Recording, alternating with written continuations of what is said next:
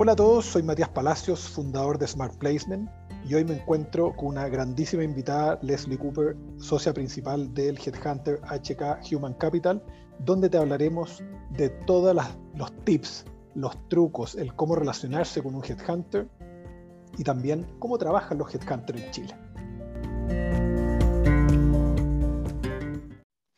Leslie, bienvenida. ¿Cómo estás tú? Hola Matías, ¿cómo estás? Gracias por invitarme, siempre es grato conversar contigo. Igualmente, vos. sí, ya no, nos hemos visto ya durante muchos años. De hecho, estaba calculando desde la época que yo era candidato, así que mejor ni nos acordemos porque se nos va a caer el carnet, vamos, vamos a terminar llorando este podcast. Oye, Leslie, bueno, el, tema del headhunter... No, no, no, no, se comenta, esa, esa parte no se comenta. El tema del headhunter es un tema súper, súper álgido en general en el mercado. A mí, desde el negocio del outplacement, es un, es un tema permanente de conversación con los alumnos de, Smart Placement. Y, quiero partir preguntándote, ¿cuántos años llevas tú en el negocio? Uf, desde el 70, a ver, espérate. Llevo 20 años. Sí. ¿Más de 20 años? Más de 20 años llevo en el negocio. Impresionante. Oye, bueno, entonces estamos, lo, bueno que estamos hablando aquí con una voz autorizada de la industria, así que va a ser súper, súper provechoso. Yo lo, lo, que te quiero preguntar, porque, como te digo, hay, hay harta, yo, yo noto que hay mucha confusión en la gente ¿Qué es lo que hace exactamente un headhunter?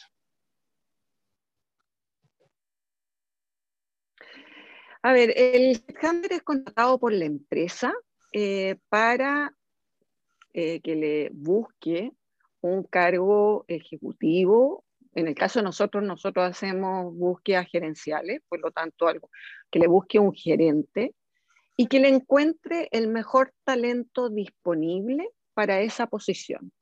¿Qué es lo que es un mejor talento disponible? Es quien, el desde es que cumpla con, las variables duras, ¿no es cierto? Con, que cumpla con los conocimientos que, el cargo tiene, que, que tenga la experiencia que se requiere para ese cargo. Pero además ese candidato tiene que enlazar con la cultura de la empresa, con el estilo de su jefe. O sea, uno lo que busca es el mejor match, tanto para el candidato como para la empresa. ¿Y por qué para el candidato también, Matías? Porque muchas veces se cree que nosotros solo nos jugamos por la empresa, pero nosotros lo que buscamos es el equilibrio de largo plazo. Nosotros lo que buscamos es que el candidato ojalá pueda desarrollar una carrera exitosa en nuestro cliente, porque eso va a hacer que nuestro cliente además esté más contento. Alguien que está contento en su trabajo y que tiene desafíos interesantes, lo más probable es que lo y que lo hace bien, va a llevar a la empresa a, un mejor nivel, eh, va a contribuir al crecimiento de esa empresa, va a contribuir a que esa empresa sea mejor. Por lo tanto, nosotros siempre buscamos el equilibrio para los dos, lados, pero no hay que olvidarse que nuestro cliente es la empresa. Es el que paga. Ese es quien nos contrata. Obviamente yo entré al mundo del headhunting porque me interesaba las personas porque consideraba que alguien que estaba en búsqueda debía ser bien tratado. Eh, nosotros nunca debemos olvidar que tratamos con personas, que entramos a la vida de personas y cambiamos el rumbo de la vida laboral de algunos ejecutivos. Eh, y por lo tanto, ese cambio de rumbo tiene que ser para mejor de esa persona. No podemos jugar con las personas. Ese, ese era un poco lo que me llevó a, animar mi empresa en este tema. Ahora, eso con, la proliferación de headhunters, me imagino que también en algunos casos se ha ido perdiendo y que, y van detrás de las lucas, ¿no? Yo creo que cada vez menos son los headhunters que se preocupan de la persona y lo que andan más preocupados algunos de cerrar negocios y de caerle en gracia a sus clientes, por lo menos lo que yo vi durante mucho tiempo como candidato, que me sentía un poquito moledora, carne molida. Sí, pero eso, eso es, no sé, no sé si te llena el alma trabajar de esa manera. Ah, no, Yo creo que, que, de verdad, eh, eh, a, mí me, a mí me gusta este contacto con las personas, me gusta saber para dónde están yendo las distintas industrias. Encuentro que es un tema eh, fascinante el tema del headhunting, siempre y cuando uno no se olvide de que está entrando a la vida de personas y que tiene que contribuir a que esa vida para esas personas sea mejor. Porque si no, me imagino que en algún minuto te sentís mal. Claro. Oye, Leslie, y partamos derribando mitos inmediatamente. ¿Qué, qué porcentaje de las ofertas, que, o sea, o de las búsquedas que existen en el mercado, pasan más o menos por las manos de un headhunter, según estimaciones?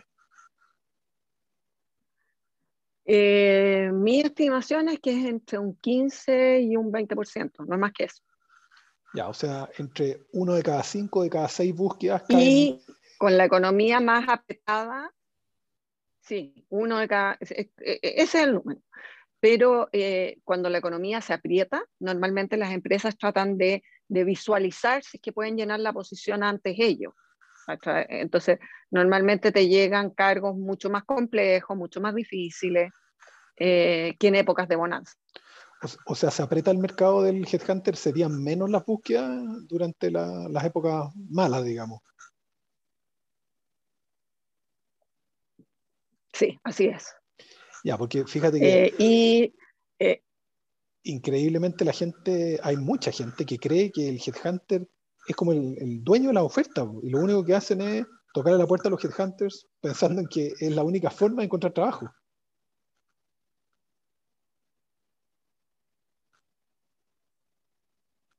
No, el headhunter puede ser un buen aliado en términos de ayudarte, eh, no sé, hay ejecutivos que yo conozco de larga data, en que obviamente pimponeamos ofertas que tienen, los ayudo de repente en, la forma como están planteando cuando tienen que, plantear algún problema o, en la forma que están enfrentando una, entrevista, pero el headhunter no te va a resolver eh, el tema porque, como bien dices tú, eh, si tú te dedicas solo a, a ver las ofertas que te pueden llegar por el 15%, o el 20%, estás dejando arriba de la mesa un 80%.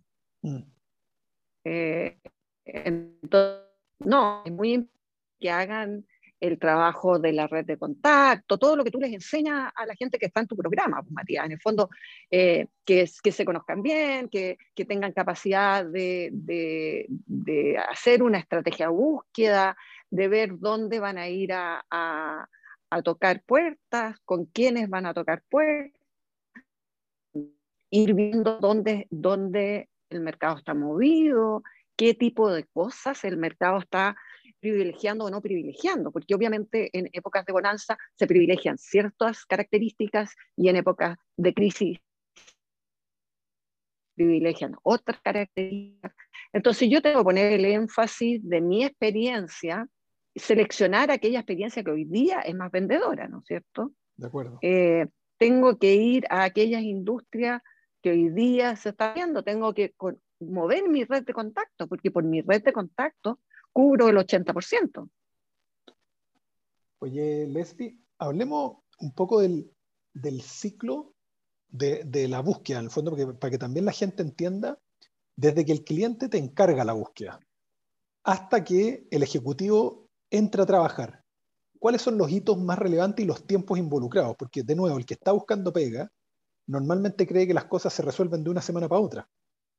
Porque como está sin nada que hacer, digamos, entonces, y con, un, nivel alto de ansiedad, entonces e, explicarles en el fondo desde que el cliente te encarga hasta que el ejecutivo los tiempos promedio, digamos, porque sé que hay excepciones. Sí, y los tiempos dependen un poco de los hitos que puede tener cosas que pueden pasar, se pueden alargar un poco. Pero normalmente nosotros partimos una búsqueda con el encargo del cliente y para eso viene una reunión en la cual se describe bien el perfil, se ve cuál es la necesidad que la empresa tiene, eh, las, uno trata de captar los estilos, la cultura de la empresa, los valores que tiene la empresa, de manera de poder después visualizar en la entrevista con el candidato si uno ve un match o no ve un match, ¿no es cierto?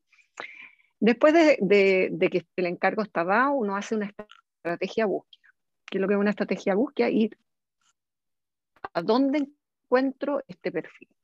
que tiene este conocimiento y que tiene estas habilidades y tiene esta, estas competencias definidas y estas habilidades blandas y, y uno empieza eh, a, a, hacer un levantamiento de mercado. Levantamiento de mercado que se, que se hace de distintas maneras. Por un lado hay un equipo de research que va al mercado y busca. Uno le, deja establecido, necesito los gerentes comerciales de empresas de consumo masivo. ¿ok?, entonces ellos van y te traen de vuelta, en tal empresa está tal persona, esta es la característica de la persona y te dan los distintos eh, posibles candidatos eh, de consumo masivo que actualmente están de gerente comercial o que están en un paso previo para saltar a una gerencia comercial. Y eh, junto con eso, la consultora que está encargada del proceso también llama a su red de contacto, de manera de que le recomienden quiénes lo están haciendo bien, eh, quiénes serían los mejores actores del mercado, y por ahí muchas veces salen muy buenos candidatos. Y por eso es que es tan importante que la gente que está en búsqueda haya hecho su, trabajo de, contactar a, a la red de contacto, porque nosotros muchas veces llamamos a personas que pueden estar en su red de contacto para que nos recomienden gente. Y por ahí también nos pueden salir ellos. Nos salen por el trabajo que hacen ustedes, que nos mandan currículum o que, o que estamos en contacto y nosotros les preguntamos, oye, ¿tienes a alguien con este perfil? Pero también eh, es positivo cuando el candidato te sale por más, por más vías. O sea, si yo un candidato me lo recomienda una persona, probablemente lo voy a tener en la retina y voy a pensarlo y voy a analizar su currículum. Pero si ya el candidato me sale por tres días, ya lo más probable es que diga, mm, hay algo aquí, a este candidato probablemente tengo que verlo. Entonces, el trabajo de la red de contacto es relevante para estar en el, en el pool inicial, en ese pool inicial que es una gran macro de los candidatos que entran eh, por research, los candidatos que uno hace filtros de procesos anteriores, los candidatos que uno tiene, obtiene de eh, redes de contacto y los, los filtros que uno hace también de LinkedIn y redes sociales, ¿no es cierto? Entonces de eso se hace una gran macro. Y después de eso uno entra como... Dale. Y ahí, ahí es donde, donde aparece la figura de la research, ¿o no? Que es la, la, esta posición, este rol que trabaja en un headhunter, que es como súper desconocido para algunos, pero es muy clave en la, en la búsqueda. Tal cual. O sea, muchas veces eh, los, la gente de research es como mirada en menos por los candidatos, en el sentido de que sienten que hay gente con menos años de experiencia, entonces, como que les contestan mal o no les contestan. Eh, y la verdad es que ellos son muy relevantes. Eh, son muy relevantes porque el research normalmente cuando un candidato les cae bien, van a hinchar para que uno los entreviste.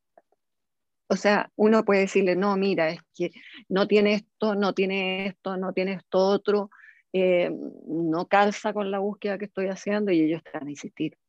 Te van a decir, no, pero es que yo creo que tú tienes que verlo porque a lo mejor no te sirve para esto, pero, pero yo creo que es muy importante que tú lo conozcas o la conozcas porque, porque yo creo que puede ser un tremendo candidato entonces se la juegan, son tratados. Y por otro lado, cuando son maltratados, obviamente llegan de vuelta diciendo, no, es que es muy soberbio, es muy pesado. Eh". Entonces, eh, yo creo que cuando uno está en un proceso de búsqueda, no debe cerrar ninguna puerta. Mm. Eh, y, y, y el, el no, no, no, tratar adecuadamente el research es cerrar una puerta que a lo mejor te puede abrir una gran oportunidad. Entonces, yo no cerraría ni una puerta, yo me pegaría el trabajo de hablar con ellos y desde ahí. Oye, Leslie, y en el fondo, esto funciona como un embudo, o sea, mucha gente a lo mejor postula cuando abren y el headhunter lo primero que hace es generar un long list, ¿cierto? Que no sé cuántos nombres serán, 20, 30, 50 quizá.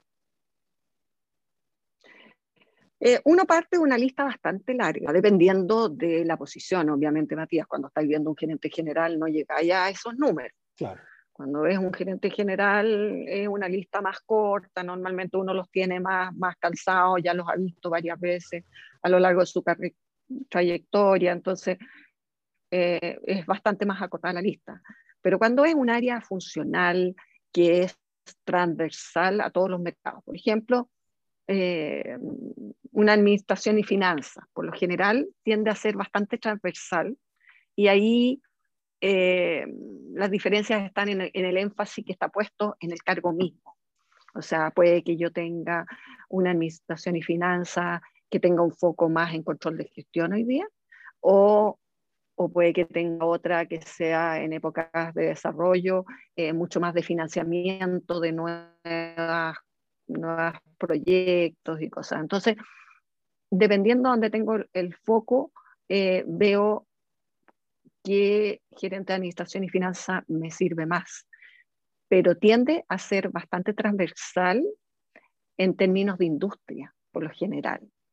Hay algunos matices, pero tiende a ser más, más transversal. Em, hay otras otras gerencias que no que son mucho más específicas, y ahí eh, el es más chico, eh, porque tú estás mucho más acotado en términos de lo que hay. Y hay veces, en algunas de las de las nuevas tendencias que hay que buscar afuera, porque de frente eh, cuesta un poco encontrarlo en Chile. Em, hay veces que y desde que te encarga el, cliente la búsqueda hasta que el candidato está sentado en la empresa, ¿cuánto es el tiempo promedio que se demora el proceso? Entre que lo buscan, lo entrevistan, lo validan, lo entrevista el cliente, le hace la carta oferta y la acepta. A ver, nosotros normalmente presentamos candidatos a la semana 6. O sea, se dan seis semanas para hacer la búsqueda y las entrevistas. Sí, porque tenemos dos semanas que es el, eh, el levantamiento porque está por una parte el research, por otra parte la consultora haciendo el levantamiento. Eh, se hace un pequeño filtro telefónico, ¿no es cierto? Sobre todo de repente, no sé, el inglés es necesario. No vas a hacer venir a una persona para preguntarle, eh, eh, oye, ¿sabes inglés? Y te dice que no. la vas a haber hecho perder el tiempo. Entonces, hay ciertos temas que son chequeados telefónicamente. Y después de eso, eh, vienen dos semanas eh, de entrevista en que tú estás entrevistando candidatos. Y después viene una semana que son las referencias. ¿No es cierto? Y entonces presentas a la semana 6. ¿Y, desde ahí hasta que lo contratan puede ser tres semanas más? Eh, depende cuánta gente participe del proceso te digo, em, de repente, no sé, es, es, un cargo en que participa gente del país y gente de afuera. Supongamos que es un gerente general de una multinacional.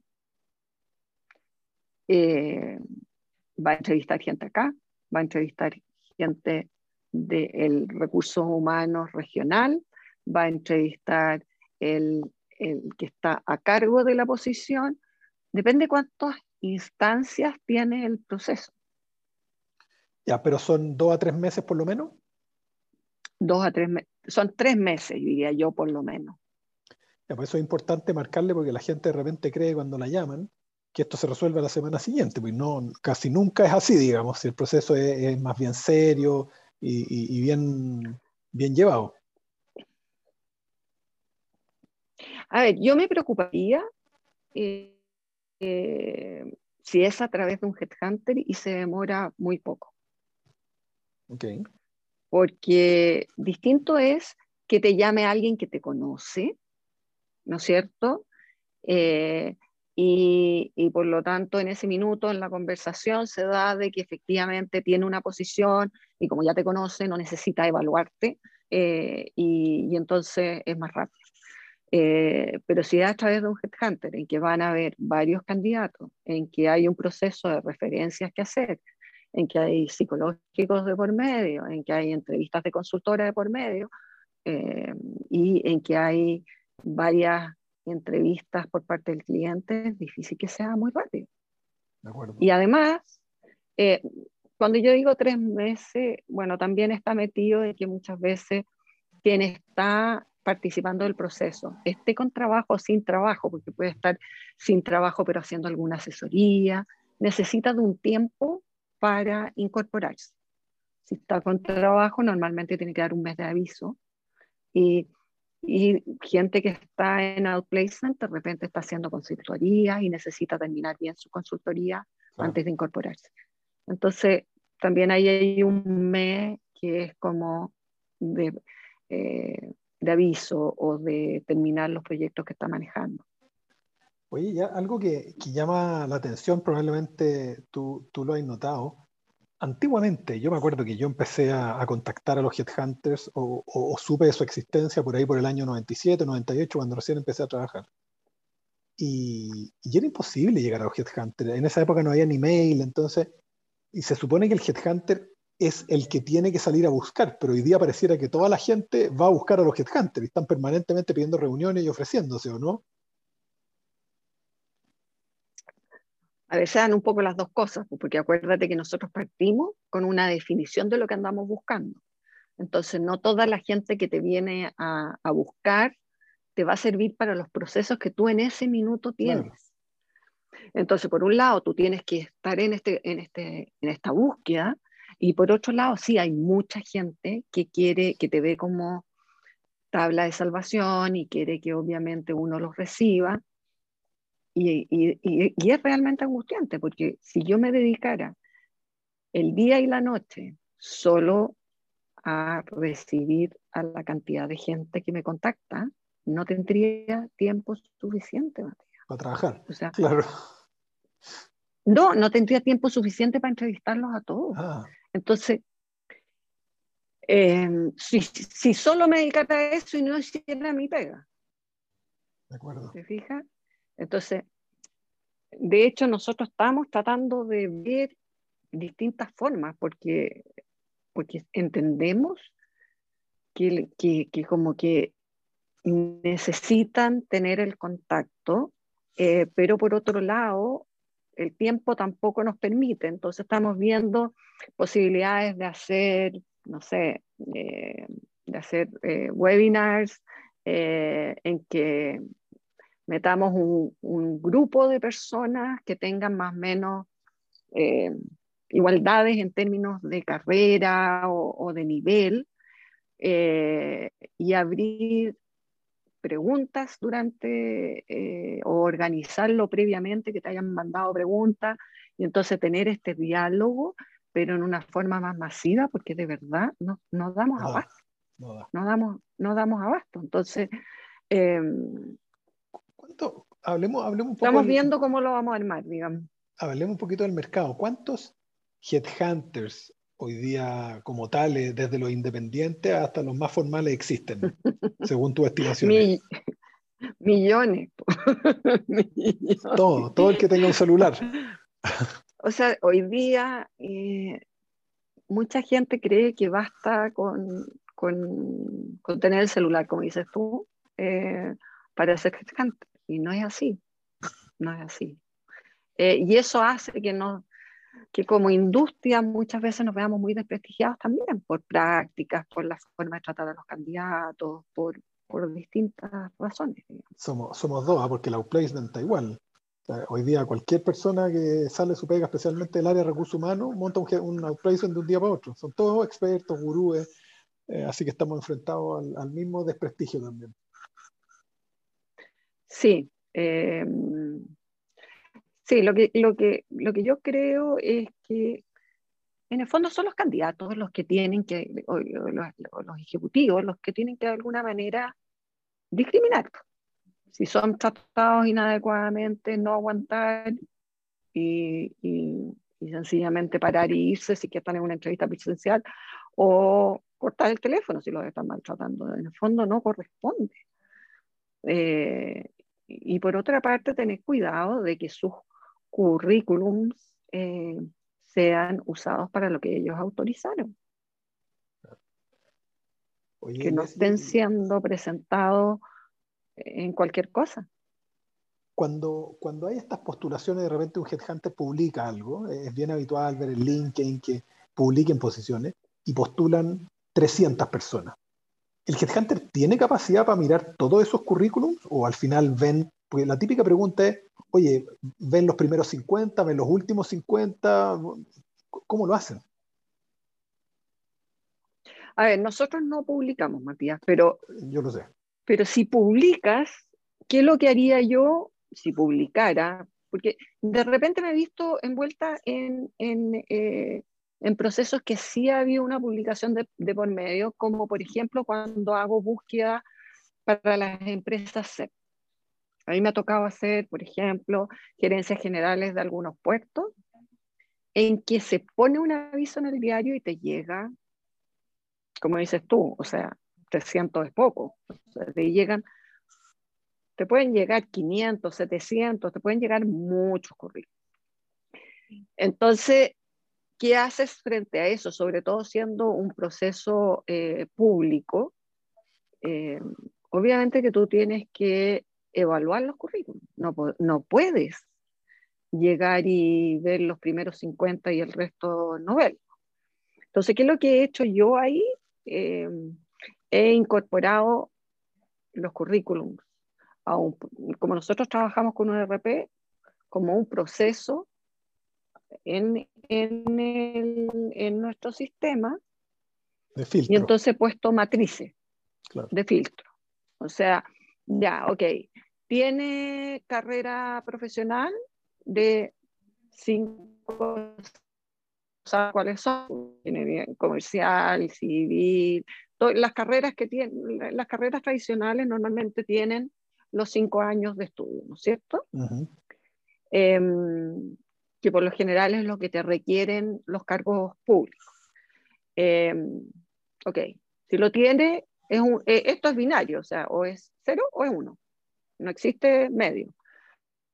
Mm, ¿Tiene posgrado o no tiene posgrado? ¿Tiene, eh, ¿Tiene, idioma, no tiene idioma? Sí.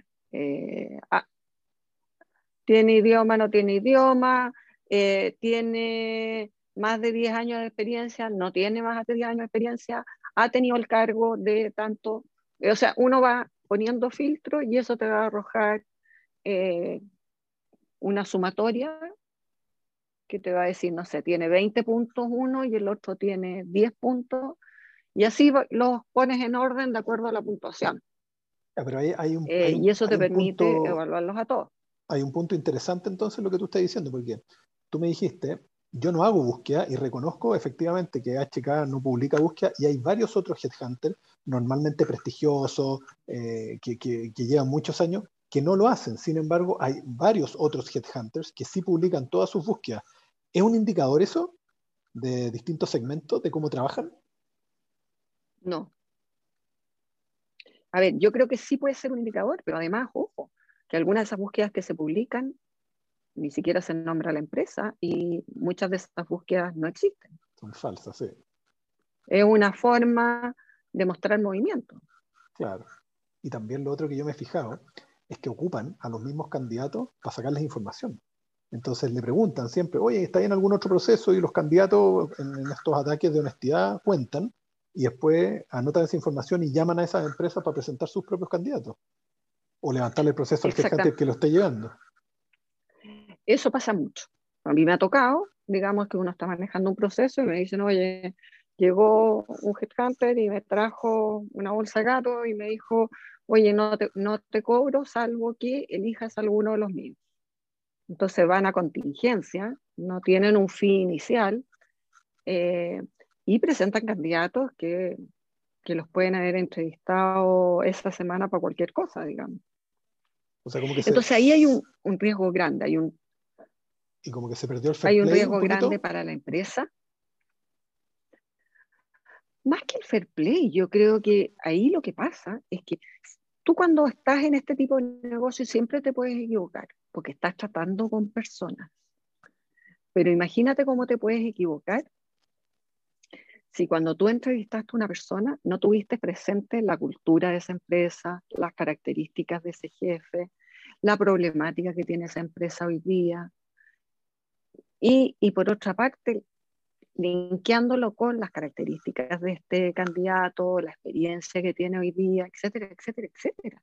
O sea, si tú haciendo eso puede que te equivoques, imagínate cómo te puedes equivocar si efectivamente llegas y presentas sin ni siquiera saber qué es lo que andan buscando. Puede que no enlace ni siquiera con el desafío que anda buscando el candidato tampoco. Entonces, las posibilidades de, error ahí son mucho mayores. Y esa pregunta, que yo también siempre la hago, yo siempre pregunto si están en un proceso o no, porque a mí me interesa saber qué tan comprometido el candidato está con el proceso que yo le estoy planteando, por una parte, y dos, saber si tengo tiempo como para efectivamente incorporar al candidato en el proceso. Porque lo peor que puedo hacer yo es poner un candidato que me parece buenísimo en un proceso y que el candidato, antes de que yo, eh, o sea, antes de presentar al cliente no sería problema, pero una vez que yo ya presenté al cliente, presenta el candidato hoy día, por ejemplo, y que mañana me llame el candidato y me diga, oye, tome otro cargo. Al cliente le puede parecer súper poco serio que yo ayer le dije que el candidato existía y hoy le digo que ya no existe.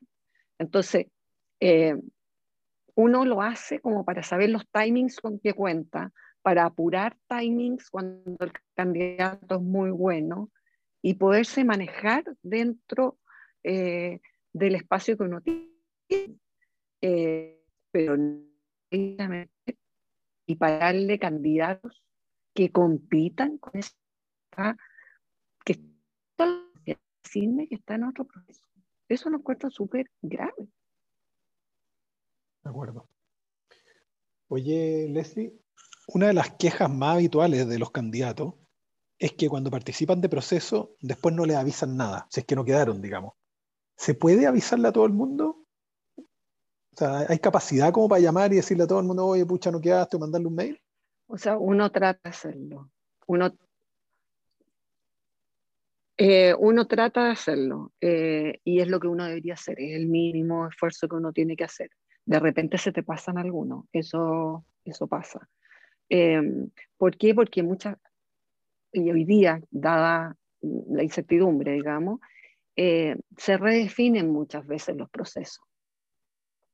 Entonces, cuando un proceso se redefine, tú no bajas inmediatamente a todos los candidatos porque crees muchas veces que el cliente puede volver sobre su definición inicial. Entonces, si yo, si tú eres candidato mío en un proceso, por ejemplo, Matías, y yo te digo, oye, Matías, fíjate que redefinieron el proceso, así que ahora van a buscar otro perfil, así que, em, bueno, te llamo la próxima vez que tenga otro proceso. Y resulta que te llamo en dos semanas más y te digo, oye Matías, no, mira, ahora sí están interesados de nuevo en ti, lo más probable es que tu entusiasmo ya no va a ser el mismo. Claro. Entonces, nosotros tenemos que hacer como de bisagra para los dos lados. Tienes razón. Eh, y entonces hay veces eh, que esa eh, reconsideración de perfil se está dando más por, por cómo está el mercado y, y, por lo tanto, de verdad nosotros no sabemos si es que esa va a ser una definición final o no. Y por eso no avisamos. Y de repente se producen gaps mayores porque hay varias redefiniciones de por medio.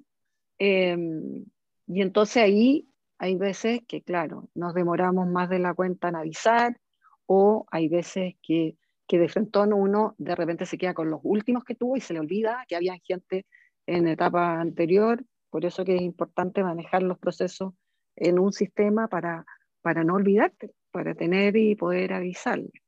Ahora, ahí también es válido que el candidato te mande un WhatsApp y te diga, oye Leslie, ¿cómo vamos en el proceso? Y uno ahí sí puede contestarle, oye, fíjate que estoy en esto, o, o todavía no he tenido avances, te aviso cuando tenga avances pero a mí no me molesta que me pongan un WhatsApp, encuentro que es absolutamente válido. Y las personas que están en proceso de reinserción es absolutamente entendible, porque obviamente están con una presión distinta que la que uno tiene con el proceso. Oye, Leslie, ahora cambiándote de tema, tú como headhunter, con tantos años en, en la industria, ¿ves algún vínculo entre el negocio del headhunting y el outplacement?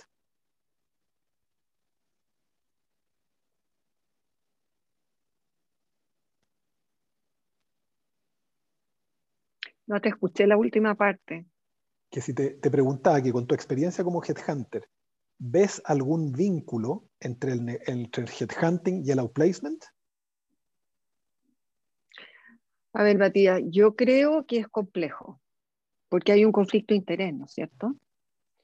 Eh, en el fondo, lo que uno tiene que hacer es encontrar el mejor candidato para eh, la empresa. Distinto es que, uno eh, haya outplacements con los que tiene afinidad y que uno obviamente vea los candidatos que ellos tienen, como pasa contigo, en que uno ve los candidatos que tú tienes, ve posibilidades de incorporarlos a los procesos, pero el hecho de que, por ejemplo, si yo tuviera un outplacement y a la vez tuviese el headhunting, ¿cuál es mi incentivo para eh, no poner a los candidatos que no están en el outplacement en un proceso por sobre los que tengo en el outplacement. Cero. Tengo un incentivo perverso. Entonces, ahí hay un conflicto de interés, porque en el fondo está estás teniendo ingresos por los dos lados. Entonces, eh, hay una... ¿Cómo les explico a mi cliente que efectivamente estoy siendo absolutamente objetivo. Eso me preocupa un poco. Sí, pues de hecho cobra en las dos puntas, hay un incentivo perverso y de hecho el headhunter lo que le tiene que asegurar a su cliente es que va a, ir a buscar el mejor talento disponible, no los que tienen ahí a la vuelta de la esquina necesariamente, porque puede que tengas alguien en el outplacement que sea muy bueno, pero es bien curioso el fenómeno, ¿ah? porque em, los outplacements más reconocidos de la industria, dentro de los cuales me incluyo modestamente, no somos headhunters. Y los headhunters más reputados del mercado no son outplacement, pero hay, una, hay, un, hay un mundo intermedio que ha ido eh, como fusionando esto del headhunter con el outplacement y empiezan, yo he visto que les ofrecen a gente que está cesante, los entrevistan, les critican el currículum, entonces le ofrecen eh, y dice, pero te podrías tomar el, outplacement con nosotros porque nosotros te podemos meter en nuestros procesos. Y lo empiezan a tentar de una manera muy perversa eh, para que en el fondo se queden, se queden con ello. Em, yo creo que eso delicado. Es, sí, es delicado, es muy delicado porque está jugando con los dos lados. Mm. Eh, y lo otro que es delicado es que tú no puedes garantizarle a alguien que le vas a conseguir un trabajo. Si en el fondo depende del trabajo que esa persona haga, si va a lograr tener un trabajo o no. Tú lo puedes orientar, tú lo puedes ayudar, tú lo puedes hacer contacto, pero garantizarle un trabajo es imposible. Sí, bueno, mira, y créeme que en el mundo del, no del outplacement, más del coaching laboral, que, es distinto al outplacement, hoy día ya es muy atrevido lo que se ofrece. O sea, aparecieron los autoproclamados job hunters, que te, dicen yo te busco trabajo. Tú no hagas nada y yo te busco trabajo, lo cual es para matarse la risa, pero la gente cuando está desempleada desde la vulnerabilidad tiende a creer mucho, ¿eh? mucho más de lo que debiera, sin chequear datos, sin buscar recomendaciones, y es como me prometieron esto, pago, me tiro el piquero y después los suelazos son gigantescos. Pues nosotros recibimos mucha gente que ha pasado por otro servicio antes con una muy mala experiencia por justamente por no ser honestos desde el inicio y explicarles bien cuál es el, marco de referencia y las reglas del juego. A ver, yo creo que cuando estáis, un poco lo que hablábamos al inicio cuando estábamos en off, eh, Matías, yo creo que, eh, que cuando tú estás trabajando con personas, hay que tener mucho cuidado con los temas éticos. Porque no estás jugando con un juguete, está jugando con la vida de las personas. Y ahí es donde hay que tener cuidado. Entonces, uno debe eh, ser transparente con la persona, uno debe em, ser cuidadoso con la forma como los trata y uno no debe dar falsas expectativas. Y por eso mismo es que también pasa, uno de repente tiene clientes jodidos, ¿no es cierto? Clientes que son más difíciles, que uno no puede mentirle al candidato. Si siempre van a haber candidatos para un jefe jodido. ¿No es cierto? Hay gente que, que, no le importa, que les da lo mismo, pero hay gente que eso les puede embarrar la vida. Tú no tenés derecho a embarrarle la vida a nadie. Entonces tienes que ser transparente, decirle, mira, acá pagan mucho, pero efectivamente son durísimos. Seguro. Y ok. Oye, Leslie, pasando al tema del currículum, porque yo imagino que tú no sé cuántos decenas de miles de currículum has mirado en tu vida. Deben ser decenas de miles. Mucho, mucho, mucho. Ahora, fíjate que me, encontré con, un, con un, paper de afuera, te lo voy a mandar ah, en inglés, que habla de que los currículum hoy día tienen que tener entre 450 y 600 palabras. ¿Ya? Se fueron Nosotros en el Outplacement enseñamos que son 750 como máximo pero en este, en este paper, que era Estados Unidos y España, hablaban de entre 450 y 600 palabras. ¿Cómo te acomoda más a ti el currículum? ¿Largo, corto, con fotos, sin fotos, con logros, con descripción de tarea? Cuéntame un poco cómo es más atractivo para ti. A ver, depende de en qué etapa es, eh, Matías. A ver, cuando, cuando estoy recibiendo los... Mira, hoy día limpié mis mails y tengo sin ver ahora que terminé de limpiar los mails, de haber sido a las 11 de la mañana. Tengo 671 mails sin ver ahora. ¿Ok? Eh, por lo tanto, lo que recibo ahí, idealmente, claro, me fascinaría que fueran 400 palabras y uno poder hacer una mirada transversal y, ver rápidamente lo crítico eh, para poder sortear lo que efectivamente quienes, realmente puedo meter en un proceso actual y, y quienes me resultan más, más atractivos. Eh, pero una vez que yo parto con entrevista, ahí me gustaría tener más data. Claro que sí. Me gustaría tener mucho más, más indicadores, me gustaría tener mucho más ejemplos, eh, porque me enriquece la posibilidad de profundizar en la entrevista.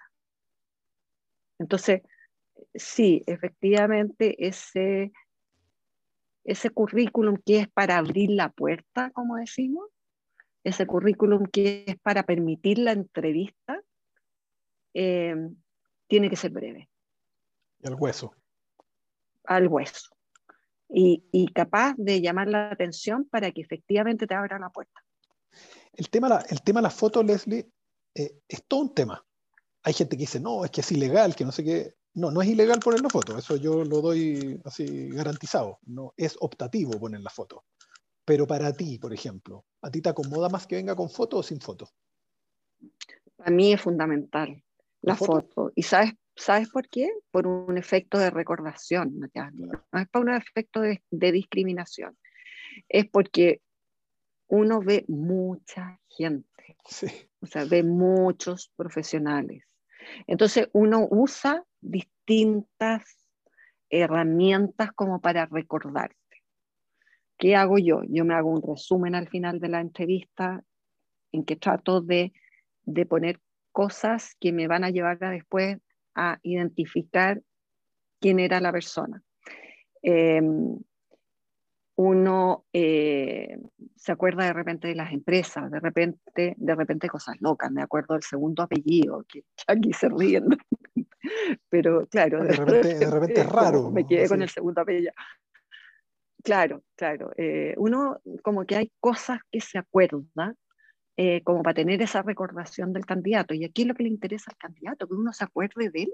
Sí, Entonces, la foto muchas veces también es un efecto de recordación. Seguro, seguro, de acuerdo. Entonces, mm, nosotros recomendamos el uso de la foto. Las personas pueden pensar. Mm. Oye, y, Exacto. Y ya, bueno, casi terminando, se nos ha pasado la hora increíblemente rápido, qué entretenido conversar contigo.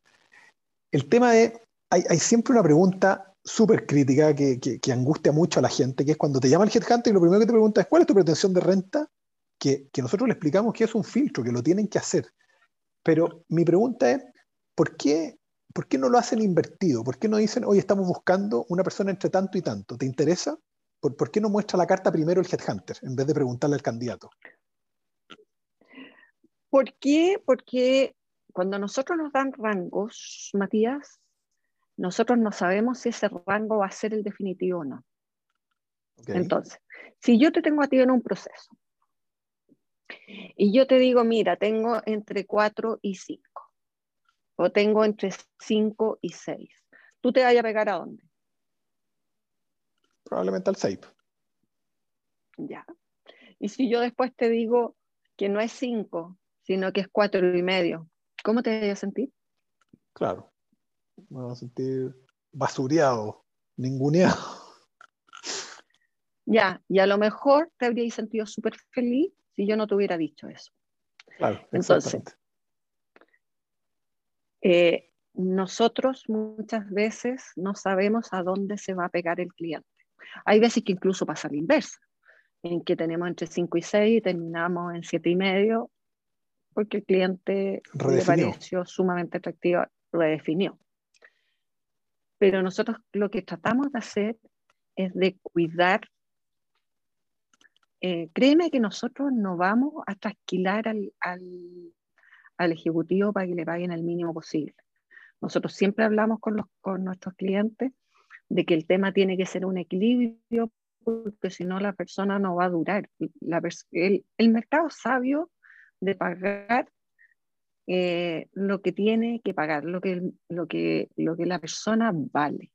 Por lo tanto, si tú agarras a alguien que está sin trabajo y porque está sin trabajo le cortas su renta en un 20%, en un 30%, esa persona después el mercado lo va a venir a buscar y le va a ofrecer el más 30 que, que tenía antes de, de perder el trabajo. Entonces, es como absurdo.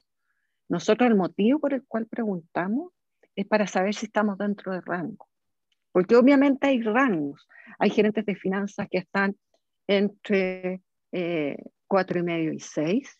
Y hay gerentes de finanzas 8 y 10. que están de 8 y 10. O sea, porque depende de la complejidad, depende del tamaño de empresa, ¿no es cierto? Hay, es multifactor esta cosa.